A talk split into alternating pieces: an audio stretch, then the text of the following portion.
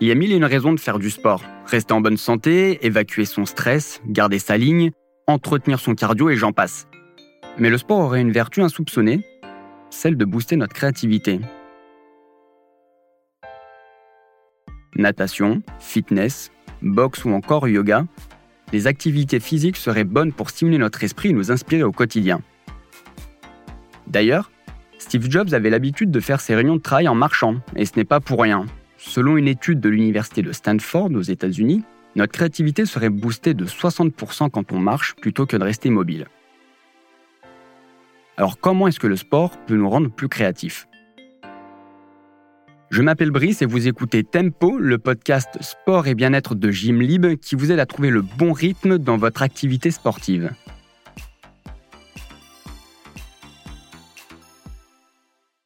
Et pour nous expliquer l'impact du sport sur notre créativité, je suis ravi de recevoir Anthony Met, psychologue et préparateur mental, notamment de sportifs de haut niveau. Vous avez écrit entre autres le livre Préparation mentale du sportif, dans lequel vous faites référence à la malléabilité du cerveau. Et avec cette expertise, vous allez nous expliquer comment le sport peut booster notre créativité et nous aider à gérer nos émotions au quotidien. Bonjour et bienvenue Anthony. Bonjour, merci. Alors tout d'abord, est-ce que vous pouvez nous expliquer ce qu'est un préparateur mental? C'est très simple, c'est un entraîneur euh, de l'esprit, du, mental. On va euh, chercher à comprendre comment euh, chaque sportif, entrepreneur fonctionne cérébralement, mentalement, et on va l'aider du coup à s'entraîner par rapport à ses manques, par rapport à ce qui lui fait un peu défaut à l'instant T. Voilà. Et quels sont du coup vos types de clients? Pour ce qui me concerne, ce sont quand même beaucoup des sportifs, plutôt en démarche de haut niveau, voire des sportifs professionnels des cadres euh, en entreprise, beaucoup, qui viennent pour apprendre à gérer leurs émotions et aussi avoir une euh, démarche de management un peu plus aguerrie ou plus, euh, plus efficace. J'ai eu aussi des artistes, pour le coup, donc artistes comédiens, chanteurs à l'opéra, ça c'est très intéressant, et des danseurs aussi de très bon niveau. Et Anthony, votre réflexion est basée sur l'interaction entre la psychologie et la physiologie. Est-ce que vous pouvez nous expliquer comment fonctionne cette interaction? Oui, alors en fait, c'est à la fois simple et compliqué. C'est euh, simple parce que euh, il, faut, il faut se dire que l'esprit, euh, la tête et le corps sont reliés ensemble. Il n'y a pas de coupure. On, souffre encore aujourd'hui dans l'approche médicale occidentale du fait que bon, on a une approche assez cartésienne où on a tendance à couper un peu la, la tête du reste du corps et du coup à vouloir tout contrôler par la tête, par le côté intellect. Euh, mais ça ne marche pas, bien évidemment. Donc il faut en revenir un peu au corps, euh, qui est la base de tout pour, pour travailler ça. Et du coup, notre approche, même si on est préparateur mentaux, on, a une, approche globale et du coup, on fait travailler évidemment la tête des sportifs, mais on passe aussi beaucoup par le sport. Et souvent, un des premiers mots que je dis aux patients que j'ai ou les clients qui viennent qui sont pour le coup pas très sportifs, je leur dis on travaille ensemble, par contre, euh, faites du sport avant toute chose. Et après, on va travailler euh, mentalement. Mais les deux sont toujours connectés, en fait. Il n'y a pas de, coupure. C'est vraiment un, ensemble, c'est une globalité. Et dans votre livre, vous expliquez notamment, je cite, Votre cerveau est comme un muscle. Il faut donc entraîner votre cerveau pour le rendre plus fort, plus dynamique, plus souple et plus endurant. En somme, le rendre plus créatif? Oui, il faut le rendre plus équilibré plus stable. Et quand il sera plus stable et plus équilibré, vous serez déjà un plus heureux, ce qui est plutôt une bonne chose. et après, vous serez plus créatif sur la durée. Parce que si on prend l'exemple des, des, artistes notamment, vous avez plein d'exemples d'artistes qui sont très créatifs et pourtant pas forcément très équilibrés, voire même très déséquilibrés. et donc ils réussissent à créer hein, leur art, à créer, à créer de la musique, euh, du chant, euh, plein de choses mais qui sont dans la souffrance et, euh, et qui ont la croyance, d'ailleurs aussi pour le coup intellectuel, de, qui est que si je suis euh, trop heureux, je n'arriverai plus à créer. C'est absolument faux, mais c'est une croyance qui est très ancrée dans le monde artistique. Et euh, du coup, aujourd'hui, on sait que c'est un peu l'inverse, que au contraire, si vous êtes plutôt heureux, plutôt stable émotionnellement et psychologiquement, vous serez, un, plus créatif et surtout plus longtemps. C'est là l'intérêt, c'est la durée. Comment est-ce qu'on muscle et on entraîne notre, notre cerveau et quel rôle joue le sport là-dedans? Alors, je conseille généralement, donc je vous ai dit, hein, à, tous les clients de faire du sport ou du moins de l'activité physique en complément de ce qu'on va mettre en place. Et j'essaie d'adapter un peu l'activité physique par rapport à leur profil euh, morphologique et aussi psychologique. Donc, les sports que je conseille le plus souvent, ou dans lesquels je suis grand fan, c'est la boxe. Alors, c'est un peu violent, pour le coup, mais c'est très efficace pour travailler la peur, euh, le stress et pour le cardio, c'est euh, c'est magique vraiment. Ceux qui sont pas du tout euh, sportifs ou qui n'aiment pas ça, je conseille du coup des activités physiques un peu plus douces, commencer par la marche, qui est aussi une bonne base du coup de réathlétisation. La marche, euh, le tai chi, le yoga. Il faut savoir que la plupart des programmes de méditation maintenant euh, proposent de faire du yoga en complément. C'est un très bon exercice du coup euh, d'étirement, de souffle et d'instant présent parce que du coup on va apprendre à travailler le corps mais en, ramenant tout le temps l'attention sur l'instant présent. Donc c'est parfait exercice on va dire entre le lien entre le corps et l'esprit, c'est le yoga. C'est vraiment la discipline qui, qui fait le lien. Après, ils font un peu ce qu'ils veulent, hein, ça dépend de leur profil, mais, mais en gros, on essaie donc de proposer un sport par rapport à chaque activité ou chaque profil, euh, pour que ce soit cohérent, pas trop effrayant et en même temps que ça soit utile. Voilà. Et du coup, à vous écouter, Anthony, est-ce que le cocktail gagnant, ce serait pas allier le sport pour le physique et allier la méditation pour le mental? Cocktail, euh, pas mal en effet, qui a très bon goût. Euh, oui, c'est tout ça. Le cocktail gagnant, c'est, euh, de trouver un petit temps de, méditation au quotidien, de faire un, petit peu d'activité physique au quotidien aussi, de la marche, tout simplement des fois, ou des, sports un peu plus intenses, plus, plus, plus énergiques et plus, plus éprouvants physiquement. C'est tout ça, en fait, c'est de trouver sa propre routine, enfin ses propres routines au pluriel, qui font que vous allez trouver une sorte d'harmonie psycho-corporelle et que le tout va va s'équilibrer et que même s'il y a une, demain une grosse vague qui vient, qu'il y a un gros débordement ou qu'il y a une catastrophe, vous saurez très vite paf, revenir à votre rythme, à votre cycle euh, personnel. Et Anthony, est-ce qu'il y a des sports qui boostent particulièrement notre créativité, plutôt sport euh, collectif, sport individuel? Alors, il y a des sports qui vont. Enfin, je vois ça un petit peu différemment. Je vois ça plutôt comme le sport peut servir comme une sorte de hum, canalisateur, de modérateur de l'anxiété et du stress. Du coup, moins on stresse, plus on sera créatif. Euh, première chose. Et il y a quand même des sports qui, en effet, sont plus créatifs que d'autres, qui, vont avoir un, imaginaire beaucoup plus euh, stimulant et qui, du coup, vont emmener de la créativité. Euh, en sport co, évidemment, l'intérêt, c'est le collectif. Du coup, on croise beaucoup de gens et tout le temps l'interaction. Du coup, forcément, ça amène du débat, ça amène des discussions, ça amène des couleurs, ça amène du sens, ça amène de l'ouverture, ça amène plein de choses. Ça, c'est hyper intéressant. Mais il faut aimer les sports co et puis il faut être aussi un peu habitué aux sport co. Euh, si c'est pas le cas, il faut s'intéresser à des sports qui ont un univers très, euh, comment dirais-je, riche d'un point de vue culturel. Donc le yoga, voilà, ça vous amène en Asie, etc. Du coup, après, on part en retraite si on aime ça, on part, en, on part au Cambodge, on part visiter un peu. Et du coup, ça va amener une ouverture d'esprit, une ouverture culturelle beaucoup plus grande. Ce qu'il faut, c'est peut-être plus trouver le sport qui vous détend qui vous équilibre en fait. Je pense avant tout. Et quand vous avez l'équilibre, après, euh, les choses deviennent beaucoup plus fluides et votre créativité, elle devient aussi quasiment naturelle en fait. Vraiment, elle, découle de ça. Vraiment, euh, c'est une suite logique en fait. J'ai une question qui est double. Est-ce que le sport de haut niveau est un monde créatif et est-ce que c'est très important d'être créatif pour un sportif? Alors, il y a, l'exemple des très grands champions qui sont hyper créatifs euh, pour tout. C'est-à-dire que si vous prenez euh, Jordan, Federer, Zidane, non seulement il crée des gestes, il crée euh, une technique particulière, il crée un mouvement, il crée une, euh, une sorte... Ils ont un geste qui est quasiment artistique en fait. C'est beau de les voir jouer, c'est beau.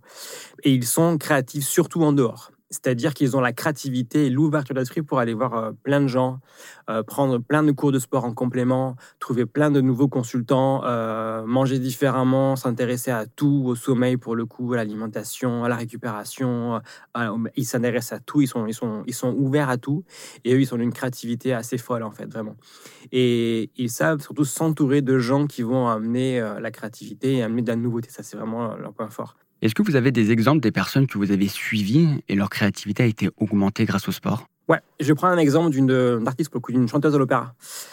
Euh, chanteuse baroque, donc vraiment dans un univers très particulier. On a fait un travail avec elle qui était assez, euh, assez rapide et assez, euh, assez, assez fou. donc grande chanteuse assez connue qui en fait avait un souci, c'était qu'elle n'arrivait pas à passer le cap supérieur. Et euh, elle avait une sorte de, lâcher prise qui était euh, quasi absent. Elle contrôlait tout, elle maîtrisait, elle arrivait à faire son truc, mais sans, sans lâcher prise. C'est quelqu'un qui était une, euh, une artiste intellectuelle pure, donc qui gérait le chant par la tête et qui contrôlait son, sa carrière et son, son, sa progression par la tête. Voilà, qui avait une tendance à vouloir tout maîtriser et tout gérer intellectuellement. Sauf qu'il a fallu qu'elle comprenne que c'était aussi le corps qui jouait et que du coup, dès qu'elle a fait un peu de sport, dès qu'elle a fait de la boxe, qu'elle a compris vraiment le, côté fight un peu de la boxe, le danger, tout ça, le, côté très stressant de la boxe et d'aller au combat, et que son corps s'est aussi un peu relâché, du coup, ça, ça, je pense que ça a lancé, on va dire, une sorte de meilleure euh, gestion des émotions. Ça a régulé un peu tout ça d'un point de vue corporel. Et après, les choses se sont mises en place euh, tranquillement. Mais c'est vraiment les deux qui font que je pense que ça marche bien. C'est le travail du corporel euh, et le travail du, mental. Anthony, est-ce que votre méthode qui consiste à muscler notre cerveau dans le cadre d'entraînement sportif peut s'appliquer dans le monde de l'entreprise pour être davantage créatif? Bah, Je vous répondrai oui sans aucun doute. On va juste euh, adapter un peu, mais, globalement, les bases sont les mêmes. Un sportif, euh, vraiment, il maîtrise bien son corps, ou à peu près généralement. Ce qu'il maîtrise moins, c'est son, cerveau et l'aspect cérébral. En entreprise, c'est un peu plus l'inverse. C'est-à-dire que les gens sont souvent très intellects ou très dans, la réflexion intellectuelle et maîtrisent moins le corps. Donc, on va mettre un peu plus de sport pour eux, pour le coup, et garder toujours une base de méditation, une base de travail de concentration, de lâcher prise et de gestion des émotions en complément. Et voilà, du coup, on, on module un peu, on adapte euh, euh, la dose de sport et de, mental au quotidien. Mais la démarche, c'est la même que vous soyez euh, sportif, entrepreneur, euh, salarié, artiste, musicien. Même en ce moment, on forme beaucoup dans l'hôpital, à l'école, et ça, ça marche vraiment très très bien en fait. Vraiment. Donc le sport peut aider à prendre dans le milieu entrepreneurial des meilleures décisions et trouver des solutions beaucoup plus fiables. Oui, exactement.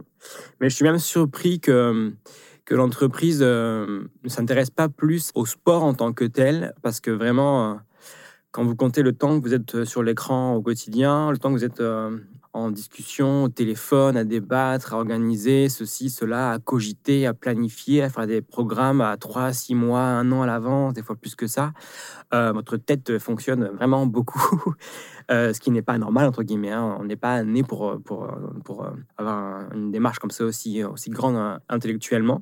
donc il faut forcément réfléchir à faire là-dessus un contrepoids et faire un travail d'équilibre plutôt corporel ou plutôt de régulation des émotions globales. Sinon, on ne peut pas résister. Alors, le nombre de burn-out actuels fait que, évidemment, ça devient un peu interrogeant.